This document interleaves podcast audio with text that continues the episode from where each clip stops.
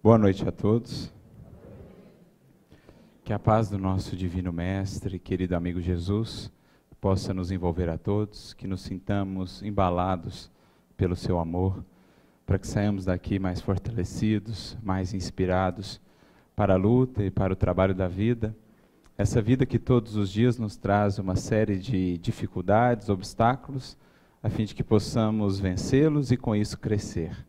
É com esse intuito que aqui nos reunimos para nos fortalecermos, para nos alimentarmos do pão da vida, para que tenhamos forças para lá fora fazer esse trabalho.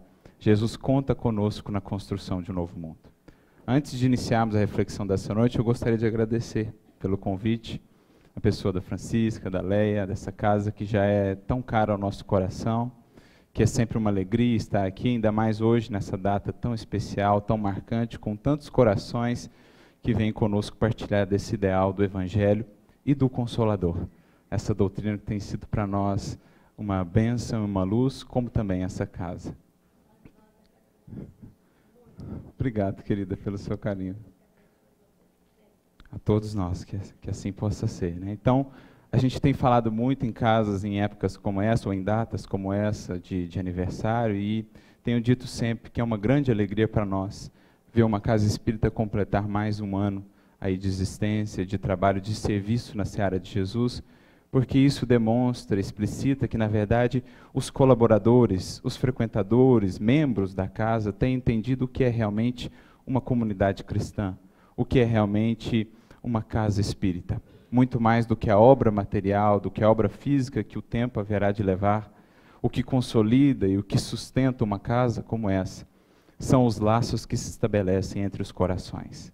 E se a casa tem conseguido se manter cada vez mais forte, mais ativa, isso mostra, na verdade, caiu. Isso mostra, na verdade, que os laços entre os corações que aqui se congregam têm sido laços fortes, têm sido laços duradouros, perenes, verdadeiros. Então, que Jesus abençoe a todos nos dois planos da vida, todos que trabalham e frequentam a casa e que venham muitos anos mais de serviço e de sementeira com Jesus. Que Deus os abençoe sempre.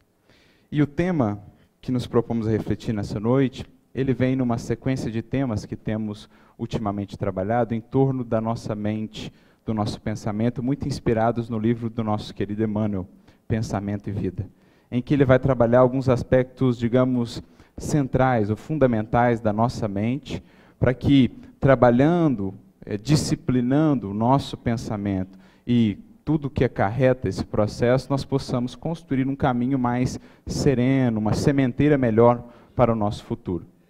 Então a gente vai falar, conversar um pouquinho hoje sobre o hábito. Já falamos em outras reflexões, em outras oportunidades, inclusive aqui sobre o dever. Hoje falaremos sobre o hábito. Só um minutinho, gente. Vamos trocar isso. É né? Deixa eu tirar aqui.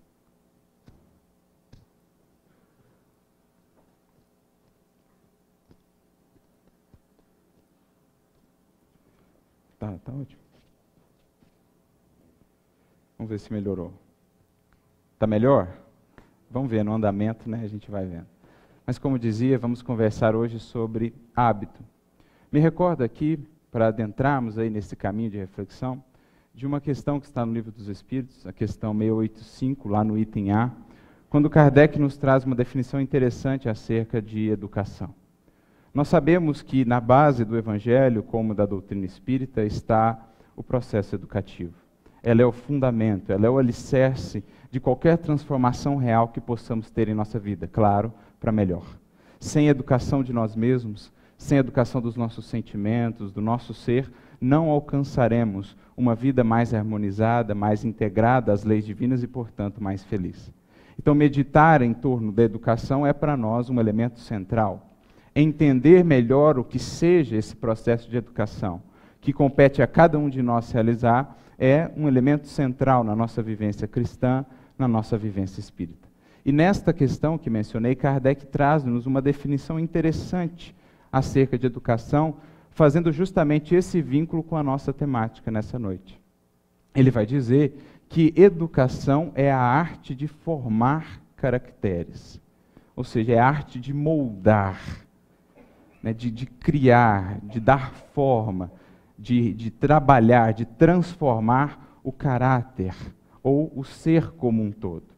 Acrescenta ele, a arte de incutir hábitos, porque educação é o conjunto dos hábitos adquiridos. Então veja que definição feliz Kardec aqui nos traz. Educar e educarmos-nos é pensar melhor os hábitos que nós temos construído.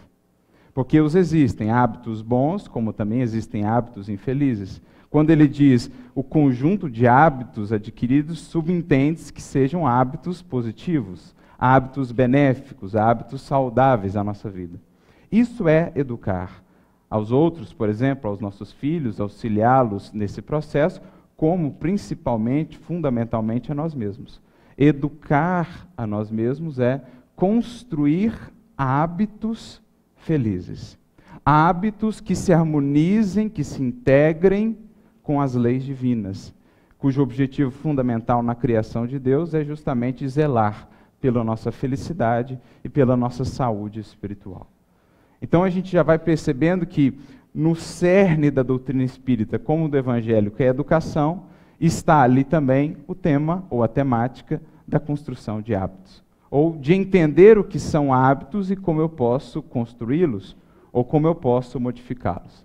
Então, se a gente conseguiu já minimamente entender a importância desse tema para o caminho que todos temos a trilhar, vamos agora adentrar um pouco mais no que seja, então, hábitos propriamente dito. O que, que é um hábito? E aí agora a gente vai recorrer a um outro grande professor, como falei. Vamos lá ao livro Pensamento e Vida, pensar com Emmanuel, que tem uma mensagem justamente intitulada Hábito, no capítulo 20 desse livro.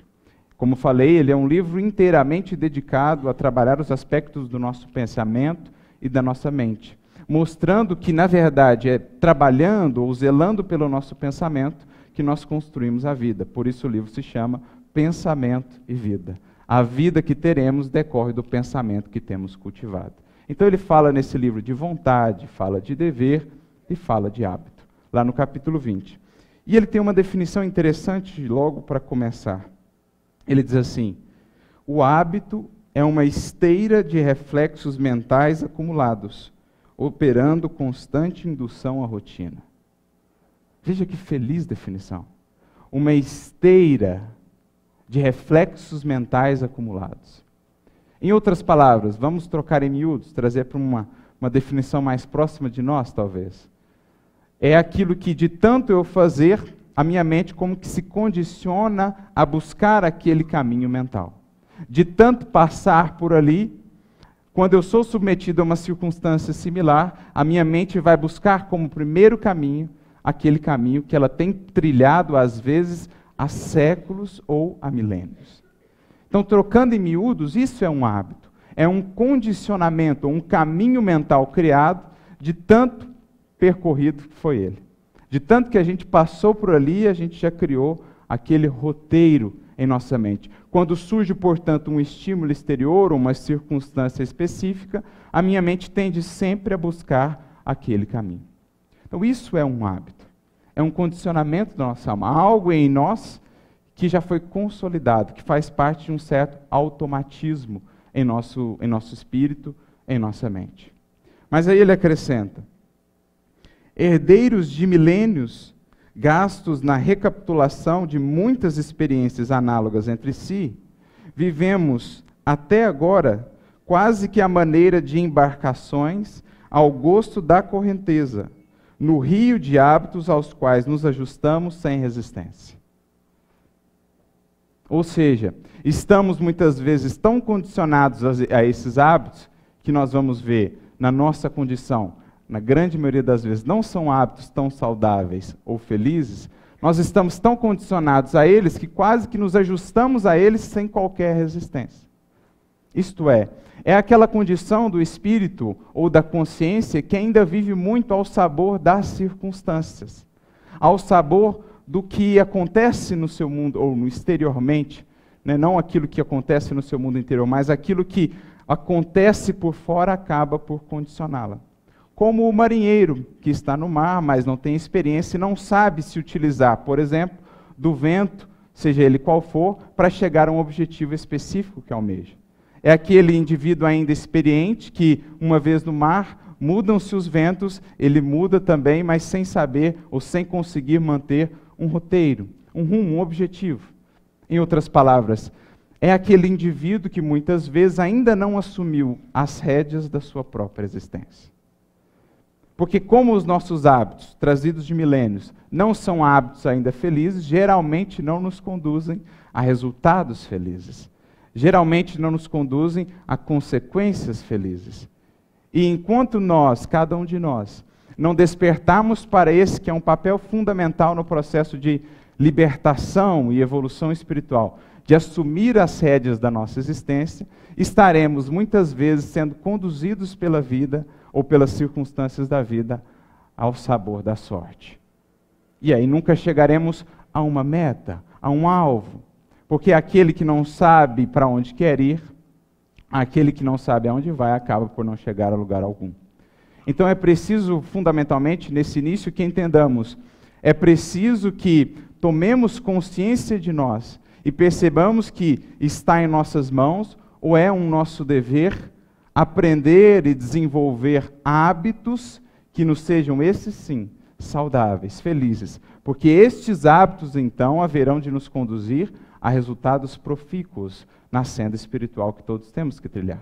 É preciso que assumamos essa rédea da nossa existência, a fim de que não sejamos tão manipulados e tão levados pelas circunstâncias da vida. Quando as coisas não se mostram tão boas como eu gostaria, logo me desespero, logo desanimo, logo desisto. Mas é preciso que criemos essa força interior que nasce da consciência de nós mesmos nesse processo de autoeducação, para que aprendamos a não desistir ante as circunstâncias ou não se deixar moldar negativamente por elas, mas sim utilizá-las como elementos de trabalho, de burilamento, para que possamos crescer com elas. Esse é um passo fundamental na nossa trajetória espiritual. Quando deixamos, por exemplo, de ser multidão para sermos discípulos. Porque existem no Evangelho quatro arquétipos fundamentais ou quatro posições fundamentais em relação ao Evangelho de Jesus. Existe aquela primeira, a do adversário, aquele que ainda o combate, aquele que ainda resiste à sua proposta renovadora. Existe aquela posição, a da multidão, aquela que busca o ensinamento de Jesus ou busca o Cristo, não para aprender com ele ainda, mas para oferir alguns benefícios com ele. Ou para que Jesus atenda aos seus caprichos, e não para que ela aprenda com Jesus a atender à vontade divina. É a condição da multidão. Faz o que todo mundo faz, segue os padrões do mundo, mas acaba por não encontrar a paz ou a felicidade, porque os padrões do mundo não são ainda padrões tão saudáveis assim. É aquela multidão que seguia Jesus, mas ainda não se transformava, não estava interessada em ir além dos fenômenos, em ir além dos interesses pessoais. Já era alguma coisa, mas ainda não deu o passo fundamental que é o passo do discípulo. É aquele que já percebeu que buscamos a Jesus não para que ele nos atenda, mas para que nós aprendamos a atendê-lo. Porque atendê-lo é atender ao mesmo tempo a vontade divina a nosso respeito e é fazer o que é melhor para nós em nosso caminhar. Então, esse é o passo fundamental. Saímos da multidão, deixamos de ser moldados pelas circunstâncias, pelo que os outros estão fazendo, pelo que os outros fizeram comigo, e tomo a condição agora de um discípulo, de alguém que vai aprender com Jesus a tirar de todas as circunstâncias lições, o tesouro da experiência que, agregado ao nosso espírito, será a nossa verdadeira conquista. Esse é o passo fundamental da autoeducação, ou diria Jung, da individuação. É quando tomamos com Jesus a cruz das nossas disciplinas e por isso nos tornamos discípulos. Por isso passamos a aprender com ele, almejando a quarta posição, que diz são quatro. Nós temos primeiro o adversário, depois a multidão, discípulo, chegando à condição de apóstolo. Aquele em que Jesus já faz-se presente. Aquele que é agora um emissário de Jesus, onde quer que esteja. Aquele onde se pode ver e ler na sua vida e nos seus atos a eterna mensagem do Evangelho. a condição do apostolado, como alguns alcançaram e com isso encantaram e inspiraram o mundo e as gerações. Essas são as quatro posições fundamentais. A grande sacada aqui é a transição da condição de multidão para a condição de discipulado. É isso que fazemos quando assumimos essas rédeas e passamos a perceber agora. Não posso mais me deixar apenas guiar pela correnteza dos antigos hábitos, muitas vezes infelizes. Preciso agora abrir novos caminhos mentais que me conduzirão, esse sim, mais brevemente, ao oceano da comunhão com o nosso Pai. Abrir como se novos canais para que esse rio, essa correnteza, possa fluir de maneira mais direta em direção a Deus. Isso é a construção de novos hábitos. Isso é o nosso processo fundamental de educação. Mas então fica a pergunta: como mudar essa correnteza? Ou como abrir um novo caminho para essa energia mental escoar? Como construir um novo hábito? Aí me recordo de uma fala de Emmanuel, que está no livro Ceifa de Luz, capítulo 55, intitulado No Burilamento Íntimo, em que ele começa dizendo assim: Suspiramos pelo ou suspiramos por burilamento pessoal. Quem de nós não suspira, não anseia em melhorar-se? E claro, ao ferir as consequências benéficas do melhorar-se, uma vida mais feliz, mais confiança, mais serenidade, mais equilíbrio interior, mais saúde no sentido integral. Quem de nós não anseia ou suspira por isso? Mas aí ele acrescenta, Emmanuel é sempre assim. Ele traz um norte e depois ele mostra um caminho até chegar a esse norte.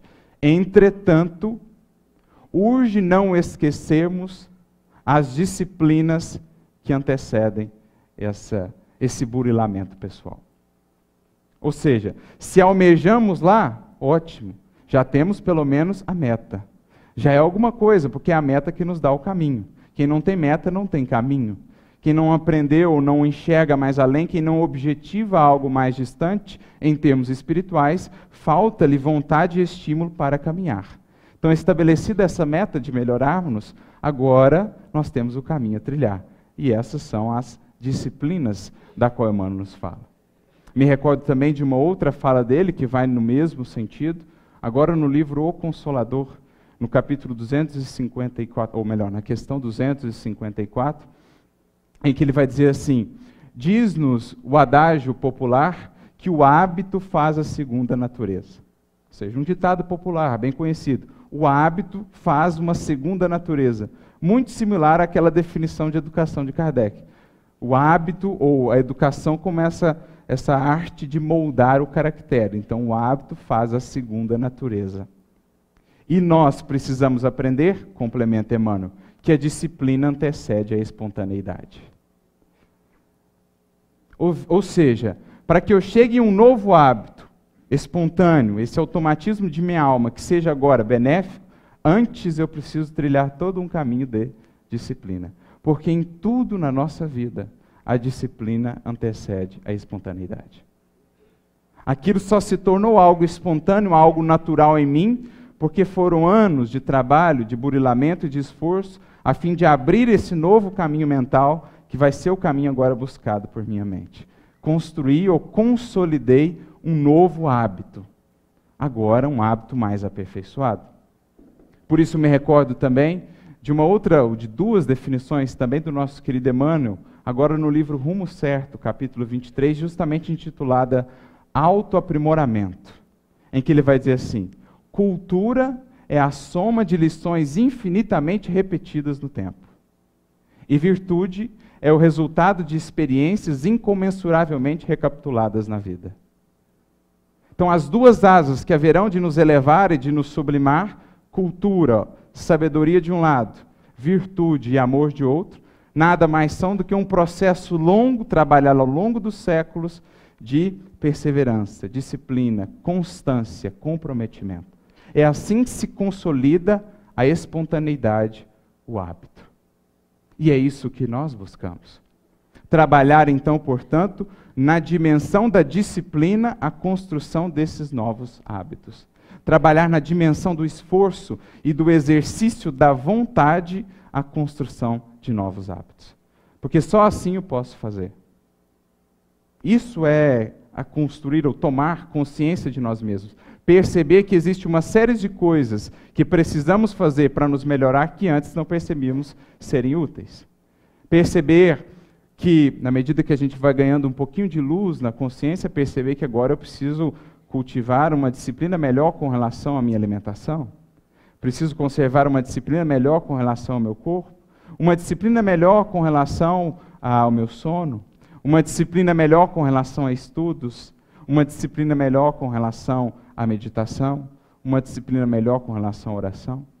Enquanto estávamos lá atrás, guiados ou conduzidos pela corrente dos nossos velhos hábitos, não percebíamos essa necessidade.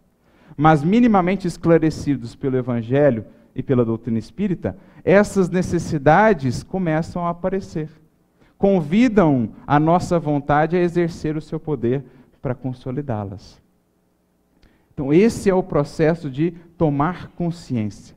Perceber que agora a gente tem em mãos a alavanca ou a força para fazer as transformações que todos estamos destinados a fazer. Que compete a nós fazer esse movimento. Claro que o entendimento do Evangelho e a doutrina espírita vão aos poucos alargando a nossa consciência para essa necessidade. E a gente vai percebendo a importância de se trabalhar, então, o dia a dia, o cotidiano, as pequenas disciplinas que preparam as grandes conquistas. Por isso, Emmanuel acrescenta aqui, mais adiante nessa mensagem, não será lícito, porém, de modo algum desprezar a rotina construtiva. É por ela que o ser se levanta no seio do espaço e do tempo conquistando os recursos que lhe enobrecem a vida. Então, quando a gente se torna minimamente consciente desse nosso dever de autoeducação, a gente passa a perceber o valor da rotina construtiva. Troquemos isso por outra expressão: as pequenas disciplinas do dia a dia. Porque enquanto não fazemos isso, o que acontece conosco? Diz Emmanuel um pouquinho antes no texto. Nesse círculo vicioso que estávamos antes, vive a criatura humana, de modo geral, sob o domínio da ignorância, acalentada, perdão, sob o domínio da, da ignorância acalentada. Olha o que ele está dizendo. Não é a ignorância, digamos, não acalentada, né? É aquela ignorância que eu busco manter. É aquela ignorância que eu acalento. Eu gosto de estar ali, porque não busco sair dali. Então vive a criatura nesse ciclo vicioso procurando enganar-se depois do berço para desenganar-se depois do túmulo. Olha como é forte isso, hein? Enganar-se depois do berço, ou seja, enquanto estamos aqui, para desenganarmos quando chegamos lá. Aprisionada no binômio ilusão-desilusão. Veja como é forte isso, gente. Enquanto a gente não desperta para essa tomada de consciência, nós vivemos presos num, num binômio, num ciclo vicioso. Ilusão, desilusão. Me iludo, me desiludo ali mais adiante. Volta a me iludir, volta a me desiludir. E assim sucessivamente. Como Emmanuel chama, um círculo de reencarnações de baixo teor espiritual. Até que a gente rompa esse ciclo e passe a um ciclo superior, a um ciclo mais adiantado, a gente vai sofrendo as consequências de vivermos apegados às ilusões e às dores das desilusões. Então, é preciso que saiamos desse círculo em busca de círculos superiores. E é o que ele diz. Por meio dessa rotina construtiva, marcha a criatura para ciclos mais altos de existência. Então a gente passa a perceber a importância agora de estarmos conscientes dos mínimos gestos do dia a dia, exercitando a disciplina e a vontade na consolidação de novos hábitos. E não poderia deixar de me lembrar aqui de um exemplo muito bonito e diria muito pedagógico que nos foi dado do que é esse processo de construção de novos hábitos, agora por André Luiz. Melhor, por Calderaro, através de André Luiz, no livro No Mundo Maior. No capítulo 3, intitulado A Casa Mental, vai ele nos falar do que é esse processo, que se dá internamente em nós, em nossa casa mental, da consolidação desses novos hábitos. separa Calderaro a nossa mente em três estágios, ou em três andares, daí a comparação com uma casa. Uma seria o porão, uma seria o térreo e a outra seria o telhado. No térreo, o que nós temos? Ou melhor, no porão, o que nós temos? O porão seria ali o cérebro, mais, mais próximo aqui da base do nosso cérebro, que seria ali o subconsciente, a sede do subconsciente, que seria o arquivo, a súmula de tudo que nós já conquistamos no processo evolutivo. Ali está a súmula do nosso espírito. Tudo que já foi por nós trabalhado, consolidado, vivenciado, vai sendo arquivado nesse porão. E é ali que moram, segundo a definição de Calderaro, os hábitos e os automatismos. Então, no porão já está aquilo que é solo do meu cima, aquilo que já é consolidado, que eu já trabalhei no campo aqui de cima, nos campos superiores, e eu já, já faz parte do meu ser. No superior, no térreo, nós teríamos ali o domicílio das conquistas atuais. Seria ali o estado, o estágio do consciente. E moram ali o esforço e a vontade. É onde a gente atua, é onde a gente está aqui trabalhando e se esforçando para consolidar novas conquistas atuais. É o térreo da nossa casa mental. E no telhado, ou no andar superior, nós teríamos ali, fica mais ou menos no lobo frontal, ele define, nós teríamos ali o superconsciente. Seria a casa das noções superiores, onde moram o ideal e as metas superiores a serem alcançadas. É o superconsciente. Então ele diz: temos, portanto, em nossa mente o futuro, o presente e o passado. Superconsciente, consciente e subconsciente. Ideal e metas superiores, esforço e vontade, hábito e automatismo. São esses três estágios que nos definem, digamos assim, em, enquanto espíritos. E o que, que é o nosso exercício, então? Tirar algo que hoje para nós é um ideal, trabalhá-lo no campo do esforço e da vontade, a fim de consolidá-lo no campo do hábito e do automatismo. Tirar algo do telhado da nossa casa mental, trabalhá-lo no térreo, a fim de se consolide no porão, como uma conquista definitiva da nossa alma. Isso é o processo de construção de novos hábitos. Tirar aquilo que hoje para nós é uma meta apenas, por meio da esforço e da vontade, trabalhar isso, se esforçar por consolidar isso com a disciplina, com a constância, com a paciência, a fim de que isso se transforme em algo natural, em algo consolidado em nós. Esse é o nosso processo, fazer essa transição. E aí eu me recordo da questão do livro dos Espíritos, questão 894. Quando Kardec pergunta assim, mas tem umas pessoas que parece para elas o bem é tão natural, é tão espontâneo, parece que é tão fácil. E os Espíritos respondem, é porque lutaram outrora e venceram. Por isso lhes parece tão natural os sentimentos bondosos, e por isso as suas ações parecem tão simples de serem feitas. E aí eles trazem a frase fundamental: o bem já se lhes tornou um hábito. Ou seja, existirá um dia, e essa é a meta de nós todos, que o bem será tão natural que sequer perceberemos, ele será o automático. Não precisaremos nem do esforço da vontade para executá-lo. Ainda precisamos, mas um dia ele será a resposta natural a resposta espontânea. Até lá precisamos abrir esse novo caminho mental. Ou trazer isso que para nós hoje é um ideal, transformando pela vontade pela disciplina num hábito. É isso que nós buscamos. E é isso que, de certo modo, Jesus diz, e aqui recorro a uma fala que aprendi com um querido professor de evangelho, alguém a quem devo muito, Simão Pedro de Lima, ele que tem uma, um entendimento muito original acerca de uma fala de Jesus, que está no Evangelho de Mateus, capítulo 6, lá no versículo 3. Quando Jesus diz assim que quando a gente der uma esmola, não saiba a nossa mão esquerda o que deu a nossa mão direita. Poderíamos expandir esse dar esmola para fazer o bem. Façamos uma, uma extrapolação aqui. E o que, que o Simão pensa? O que, que ele diz a esse respeito? O bem só será para nós um hábito, algo consolidado, quando sequer o contarmos quando ele for tão, tão natural que nós sequer iremos discerni-lo. Ou seja, a nossa mão esquerda sequer vai saber o que está fazendo a direita, porque vai ser algo tão natural que eu sequer vou tomar, digamos, vou, vou perceber que estou fazendo. Porque assim é com uma série de coisas hoje já consolidadas em nós, sobretudo no que diz respeito ao nosso corpo físico, por exemplo. Ninguém de nós aqui conta quantas, quantas vezes piscou ao longo do dia. Nenhum de nós aqui conta quantas vezes o coração pulsou ao longo do dia. Por quê? Isso já consolidou-se em nós como automatismo. Mas não foi um processo instantâneo. Foram milhões e milhões de anos de evolução do nosso corpo fisiológico e, inclusive, da mente que o governa, para que aquilo já se tornasse algo espontâneo, que você sequer conta ou você sequer emite uma ordem para fazer.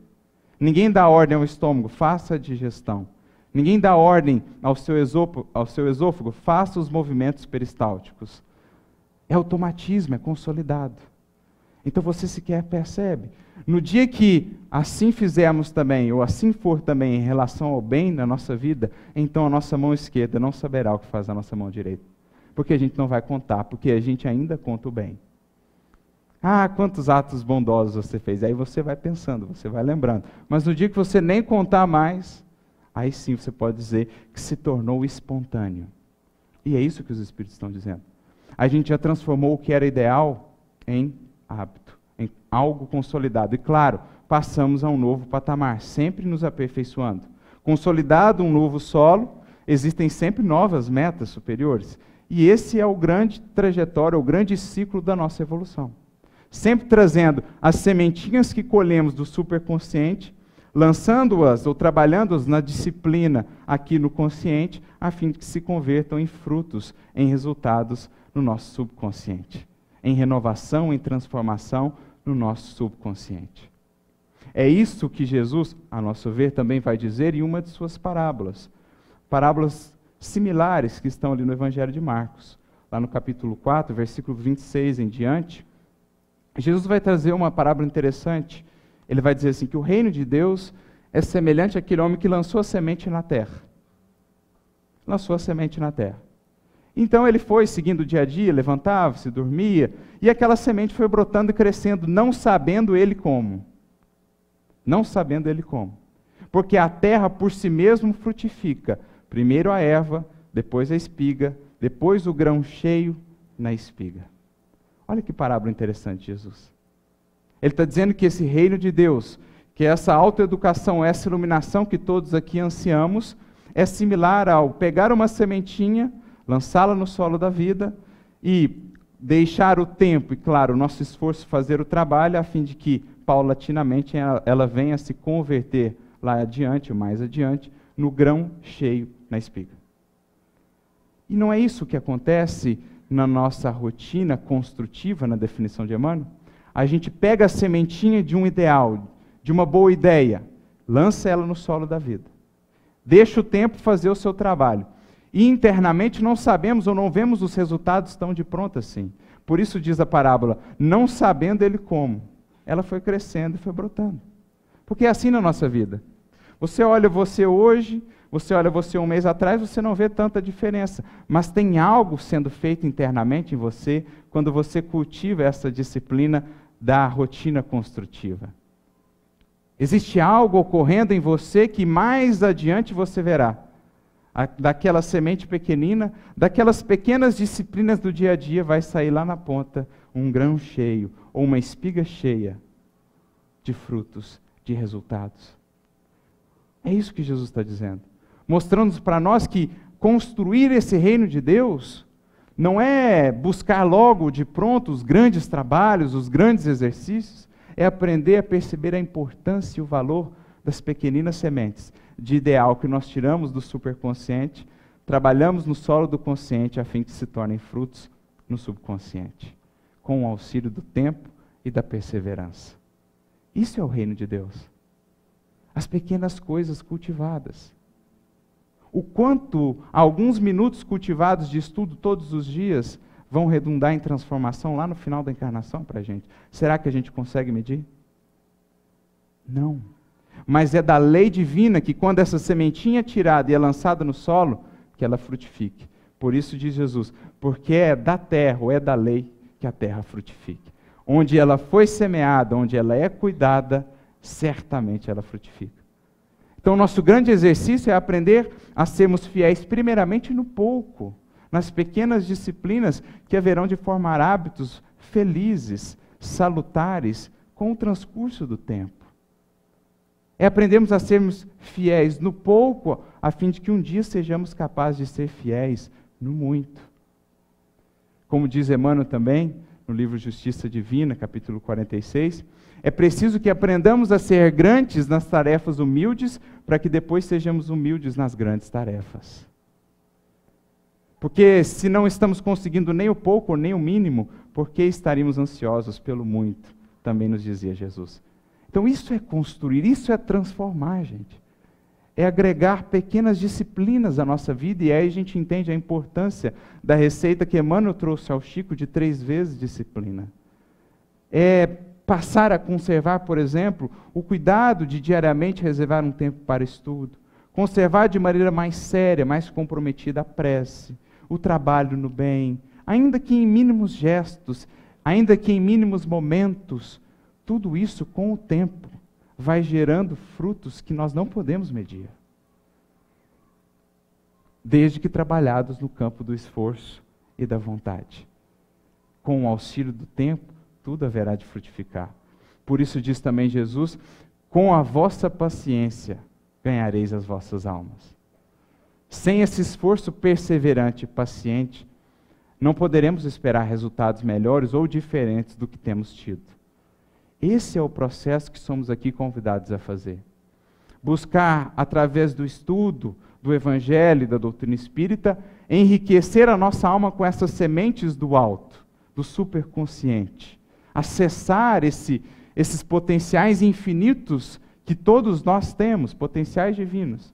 Trabalhando isso, arando o solo da nossa alma, para lançá-los neste solo, a fim de que possam, com cuidado perseverante, frutificar.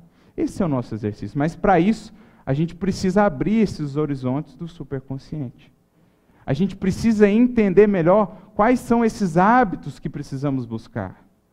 A gente precisa entender melhor quais são esses potenciais que temos e que estão ali adormecidos, muitas vezes porque não os temos buscado, não temos olhado para eles, para as faculdades ou as potências da nossa alma, como diz Leon Denis. E o estudo é esse primeiro hábito fundamental que a gente precisa consolidar, porque é ele que abre esse campo nosso do superconsciente, da semeadura em que a gente consegue retirar elementos do teto dessa nossa casa mental para trazê-los mais abaixo, consolidando-os como novos hábitos. O estudo é esse primeiro elemento fundamental. É, o, próprio, o próprio Kardec vai ressaltar isso no Evangelho segundo o Espiritismo, lá no capítulo 17, não por acaso chamado Sede Perfeitos, quando ele vai falar dos bons espíritas, no item 4, ele vai falar que para muitos indivíduos torna-se mais difícil essa renovação de hábitos e de maus pendores. Por quê? Porque vivem ainda muito apegados ao terra-terra. Criam como que uma névoa em torno deles que lhes impede de enxergar o infinito. E por não enxergarem o infinito que os aguarda, prende-se ao pouco, aquele círculo de ignorância cultivada que Emmanuel aqui nos falou. E aí realmente fica muito difícil de renovar hábitos, porque eu tenho os hábitos condizentes com aquela minha visão de vida. Mas quando eu alargo a minha visão de vida, de universo, de propósito divino, eis que eu percebo que existem outros hábitos e deveres muito maiores e muito mais sãos e fundamentais. Daí a importância do estudo para alargar e abrir os contatos da nossa mente com o superconsciente. Por isso dirá também Neio Lúcio numa mensagem, uma frase lapidar que ele tem no livro Colheita do Bem, capítulo 38, quando ele diz assim: O hábito de estudar o Evangelho, meditando nas suas lições, é um processo de imantação do nosso espírito às esferas superiores. Olha que feliz definição. Quanto mais eu cultivo essa disciplina, que aos poucos vai se consolidando em um hábito de estudar o Evangelho, poderíamos dizer, de estudar a doutrina espírita, mais eu vou imantando meu espírito e a minha mente às esferas superiores. mais eu vou abrindo esses canais da inspiração, da intuição, que fecundam a nossa mente, a nossa alma com algo novo. Porque só há evolução quando há essa abertura ao que vem de mais alto. A evolução se dá em múltiplos ciclos ou círculos. Sempre os de cima fecundam os de baixo. Mas se nós nos fechamos a essa fecundação do alto, nós sempre vamos ficar naquele mesmo círculo em que temos estado. Porque falta algo de novo. E algo de realmente novo só pode vir de cima. Algo de novo só pode realmente vir de cima. Como dizia o seu Honório, é uma frase que a gente viu ontem, inclusive no nosso estudo, os problemas da sua vida não serão solucionados no círculo de vida em que você está. Em outras palavras, se é problema, se é dificuldade, é porque a solução não está no patamar em que você está. Você vai ter que subir um patamar de conhecimento, de vivência, de experiência para poder solucionar. Porque só é problema por conta disso. Então, os problemas da sua vida não serão solucionados no ciclo de vida em que você está. É preciso o esforço para ir além, ou para se abrir a algo novo que venha daqueles que semeiam, que venha do alto, originariamente de Deus. É isso que aqui estamos falando. Né? Então, esse estudar, esse abrir-se ao infinito, fecunda, enriquece a nossa vida mental, sobretudo quando falamos de Jesus. Porque se nós estamos falando de renovação e de iluminação, nós temos que convir na doutrina espírita que nós temos, ou foi nos dado, aquele que é o referencial. Se educar-se é moldar o nosso caráter, nós precisamos de um modelo segundo o qual moldá-lo. E esse modelo nos foi dado, é o Cristo. Esse é, é a obra fundamental do reino de Deus como diz Jesus lá no Boa Nova, capítulo 3, é a obra divina do coração dos homens, em que o cisel da boa vontade se aplica ao molde do sentimento. Então, Jesus é para nós o referencial desses hábitos novos que buscamos. E é justamente o que Emmanuel vai dizer ao final dessa, desse, desse capítulo 20 do livro Pensamento e Vida. Ele diz assim: Toda a passagem do Senhor entre os homens desde a manjedoura, que estabelece o hábito da simplicidade, até a cruz, que cria o hábito da serenidade e da paciência, com a certeza da ressurreição para a vida eterna, é resplendente conjunto de reflexos do caminho celestial para a redenção do caminho humano. Então, em outras palavras, ele está dizendo o quê? Que no Evangelho nós temos todos os hábitos que precisamos buscar e consolidar. A manjedoura é o hábito da simplicidade, a cruz é o hábito da paciência. E poderíamos olhar para cada momento da vida de Jesus e identificar qual hábito ele ali está apresentando. São reflexos do caminho celeste para os caminhos humanos. Veja que definição interessante. Porque é isso, gente. O que em Jesus já é o porão consolidado para nós ainda é teto. Pensando em termos de casa mental, o que em Jesus já é porão, para nós ainda é um teto assim. Bota teto, né? Vai subindo, subindo. Mas é isso. Porque Jesus já tem consolidado nele o que para nós por milênio será ideal. A gente galga um degrauzinho, Jesus já tem aquilo também. E assim sucessivamente. Mas é isso que ele está dizendo aqui. Ele é o referencial sempre.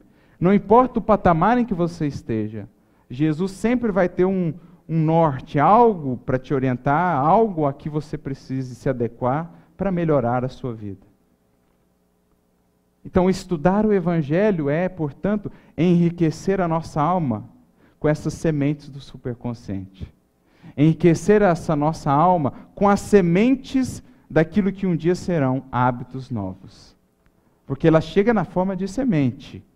Só quando cultivada ela passa por todo o processo. Primeiro uma pequenina erva, depois a espiga, para só depois ter o grão cheio na espiga. Daí a importância da constância, da perseverança, da paciência nesse processo. Porque só ela haverá de consolidar aquilo que é o objetivo de todos nós. Então, isso, gente, é, na nossa visão espírita, a construção de novos hábitos. Isso é educarmos-nos. alimentarmos-nos com aquilo que nos chega do alto, envolvermos nesse processo o nosso esforço, a nossa vontade, a fim de que isso se torne agora, definitivamente, em nossa vida, uma conquista. Algo consolidado, algo que faça parte do nosso ser. Sempre com a ideia de que, embora caminhemos, continuemos caminhando, sempre existirão metas e ideais novos, porque nunca cessa a jornada de evolução. Subido um degrau, ou seja, consolidado um novo piso, existirá um novo teto. Por isso Jesus diz: céus e terras passarão, mas as minhas palavras não passarão.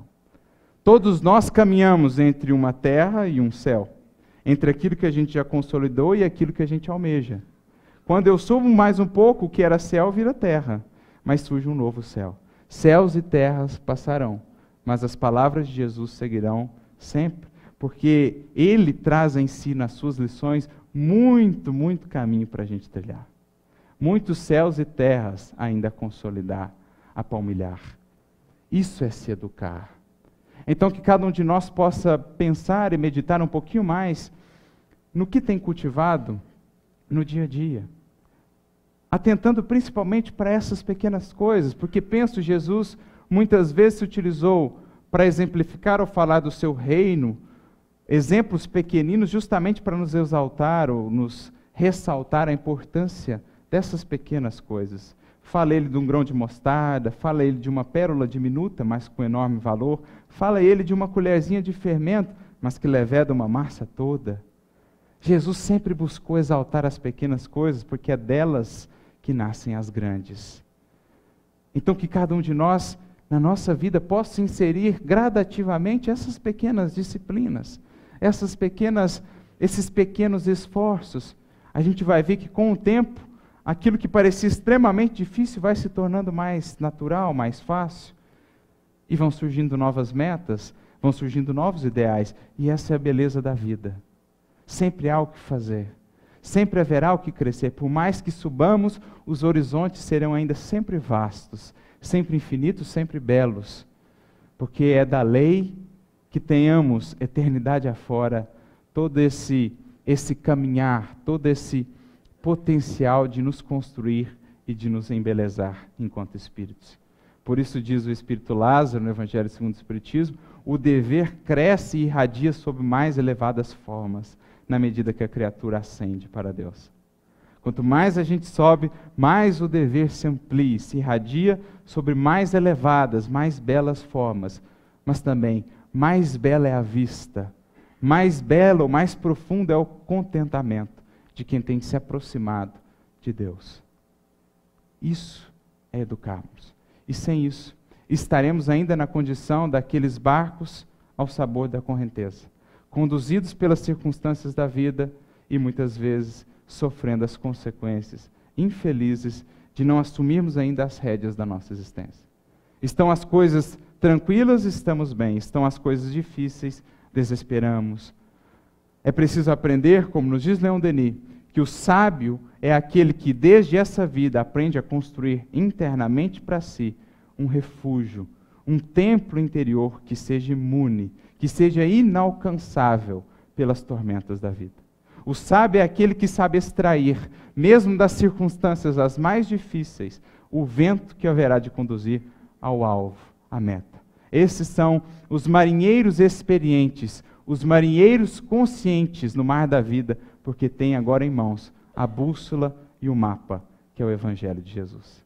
Que ele, portanto, nos inspire nessa travessia no mar da vida, para que cheguemos na outra margem, no porto que planejamos quando para cá viemos. Que Deus nos abençoe a todos, muita luz e muita paz.